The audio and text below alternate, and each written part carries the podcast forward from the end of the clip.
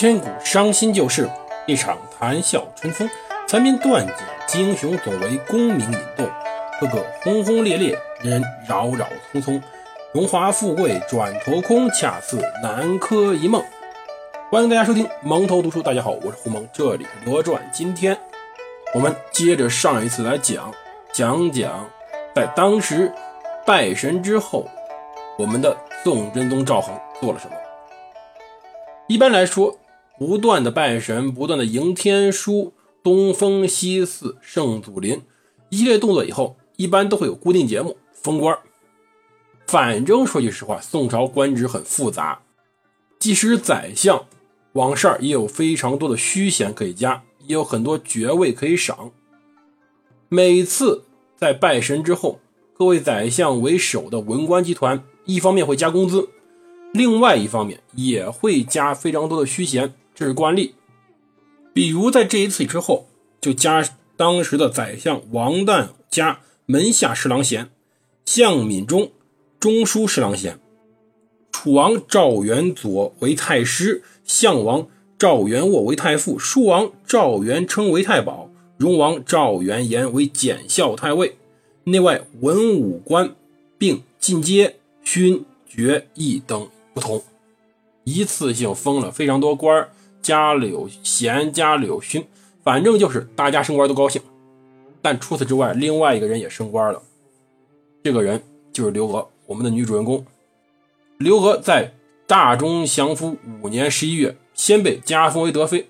她之前官职很低的，她之前在后宫只是一个修仪四品的，在后宫里修仪这个官职并不高的，她连妃都称不上。当时呢，刘娥的地位很高，并且深受当时宋真宗喜爱，但是呢，她并没有与之地位相对应的一个职称。到十一月，先封刘娥为德妃。算正式封她为妃了。之前不是有一次想封刘娥为贵妃没封成吗？宋真宗当时封刘娥为贵妃那个纸条，直接被他老师李沆搁到一烛台上烧了。当时看来确实封不下去。刘娥的这个头衔呢，一直维持了十几年。而刘娥这个德妃的称号上面呢，还有个贵妃，在上面才是皇后。但是紧接着十一月封妃，十二月就正式加封刘娥为皇后了。但是这次宋真宗赵恒妃刘娥为妃的这个事情非常安静。为什么说安静呢？就是没有举办相应的礼仪典礼。说古代啊，皇后地位非常崇高，天父地母。如果说皇帝是天的话，那么皇后就是地，阴阳调和。中国非常讲究这个。我们现代人呀，看电视剧看多了，尤其是那些非常垃圾的古代古装电视剧。我们很容易有一个感觉啊，就是皇后没什么，或者说一个家庭的这个主妇没什么。但古代不一样，古代妻和妾是有天壤之别、敬畏之别的分解的，妻妾之间分地位特别大。那么在后宫中，皇后、贵妃、妃子以及下面各阶层的那些小嫔妃们，他们的差别也非常大，尤其是皇后和其他人。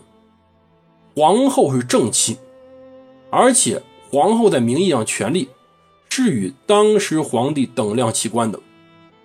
什么意思？就是皇后行使的就是一部分皇帝的权利。在后宫中，皇后对于各个妃子以及宫女，不仅这些人是她的私产，这些人是皇帝的私产，也是她的私产，可以任意处罚，杀了。说句实话，如果没有其他干预的话。皇后想处死一个妃子非常容易，而皇后在不正常的情况下是可以作为皇家的权力代理人出现的。比如说，在皇帝传承过程中可以发言，甚至可以指定皇帝。同时呢，在皇帝年幼或者无法理政情况下，甚至可以撇开皇帝处理政事，甚至可以单独上朝临朝称制。比如说吕后，他就称制了。什么叫称制？就是说，他可以代替皇帝。行使皇帝权力，他的诏书与圣旨等量齐观。比如说吕后，比如说我们这里讲的刘娥，比如说后来的慈禧、慈安。咸丰临死之前给慈禧一封印，给慈安一封印，就是说八大臣所行使的诏书写的圣旨必须慈禧、慈安两位分别在圣旨头尾盖上章才算数。这就是在行使皇家权力。而同时呢，皇后由于有如此高的地位，那么她在封皇后时的礼仪是非常重的。封一个皇后需要什么？首先需要御册金宝。预测就我们之前说封禅泰山那个东西。预测一般只有三种时候用得到。第一种就是祭天，第二种封太子，第三种封后。而金宝就是用黄金打造成的印章，就是它的公章。预测金宝，同时呢，封皇后要在朝堂正殿举行礼仪。因为在随后的宋仁宗朝里，曾经册封过一个曹皇后。曹皇后是当时怎么册封的呢？是在皇宫正殿举办礼仪，同时由第一宰相、第二宰相担任正副的册宝使。当时在大殿上正式宣告：赠尚书令继王曹彬孙女册为皇后，命宫等持节斩礼。是在当时朝堂上正式宣布要册曹皇后为皇后的。整个礼仪制度非常复杂，光准备到举办都要几天时间，而且动静非常大。但这次刘娥不是，刘娥举办没有举办任何册封礼仪，可能只在后宫小规模的举办了一次，并没有像之前之后的皇后那么正式的在正堂宣布拜后。这一点其实不太正常的。但是仔细想想，当时发生了什么就正常了。其实宋真宗赵恒想封刘娥为皇后，并不是一天两天的事了，已经准备很久了。好不容易到十一月把他提拔为德妃，离皇后就差一位了。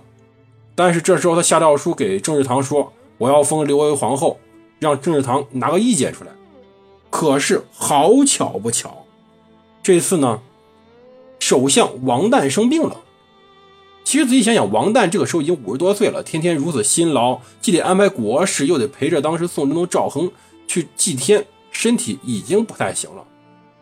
可是呢，王旦这个时候生病，这滋味就比较特别了。考虑到刘娥之前连封皇贵妃都被首相拒绝，这一次王旦生病，封后这事儿，说句实话要悬。大家如果听过这演讲的，会觉得王旦这个人没什么骨气。看皇帝让拜神他就拜神，皇帝给他送礼物他敢收，而同时呢，他也不像之前。寇准那么有性格，也不如之前李沆那么有能力，那么有远见。他似乎是一个不太显眼的宰相，但是，在一个王朝不打算折腾、不打算改革的时候，这么一个四平八稳的宰相，处理好天下政事，让老百姓稳稳定定过日子，很难得的。但对于当时宋真宗来说，这个首相是有很大的威望的。他自己去准备丰厚的诏书到当时正式堂的时候，王旦偏偏生病。不管对于真宗、对于刘娥、对于当时朝廷上各位来说，就意味着一个事儿：王旦是不是装病啊？宰相是不是不同意当时封刘娥为后啊？如果宰相不同意，这封后还真不一定封得成，因为封后是大事皇帝娶老婆、废老婆可不是随心所欲的。是必须经过政治堂去批准的，很可笑吧？对，需要政治堂批准。如果批不批准的话，诏书发不下去，没人会认。就如同唐朝是有言：“不经凤阁鸾台，何以为诏？”凤阁鸾台是当时武则天改名嘛，把中书门下改为凤阁鸾台，把当时六部改为天地春夏秋冬四部。所以后来又有吏部天官之说了。那么不经凤阁鸾台，何以为诏？这个诏书必须经过宰相同意，刘娥才为皇后。而宰相病了，刘娥心里面就咯噔一下，哎，是不是我没这个命啊？所以第一时间就是请辞，我当不了皇后。陛下，您看，要不然咱算了吧。可是最后巧的是，似乎。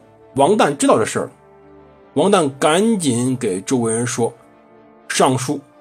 随后，中书省正式上书给皇帝说要确立后位。这一次，这个小小的误会才得以解除，而随后才会有诏书颁行天下，说我封刘氏为后。才会有静悄悄的这次封后这次行为。而这次封后，这次非常安静的封后背后，可以看出来刘娥两个特点：第一，不喜张扬。刘娥不是那种喜欢张扬的女人，出身贫寒，注定了她比较低调。早期被赶出去，安安静静在张琪家住着也是，一住住十几年。随后入宫以后，没争过任何名分。你看他入宫十几年了，始终名分还仅仅是一个修仪，相当低，还不如杨氏呢。而再随后，到这次封皇后。这个主意一定是刘娥出的，为什么？因为宋真宗的性格，宋真宗、宋仁宗这两个人，或者说是两个皇帝，都有一致命缺点，就是太像个人了。皇帝有时候确实不能太像人，否则是很麻烦的。但是他们呢，一旦欠了别人什么东西，他就想去补偿。典型例子就是当时宋真宗对刘娥，宋仁宗也有这种想法。宋真宗觉得亏欠刘娥太多了，如果以他性格，这次封后一定会大办的。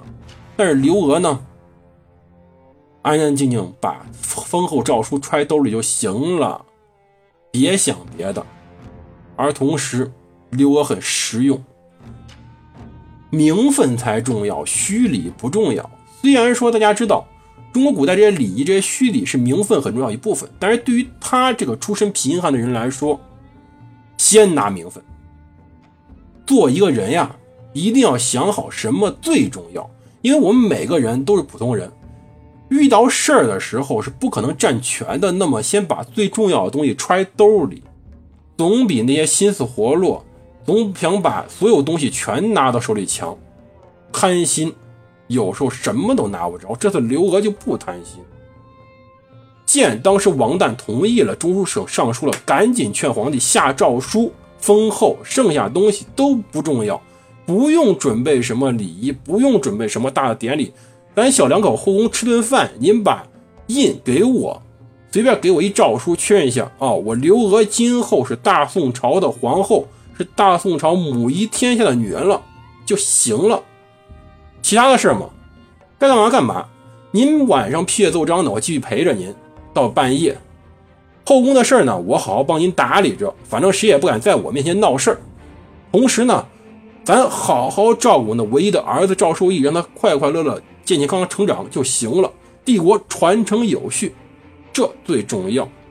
礼仪在刘娥面前，这个时候都是虚的。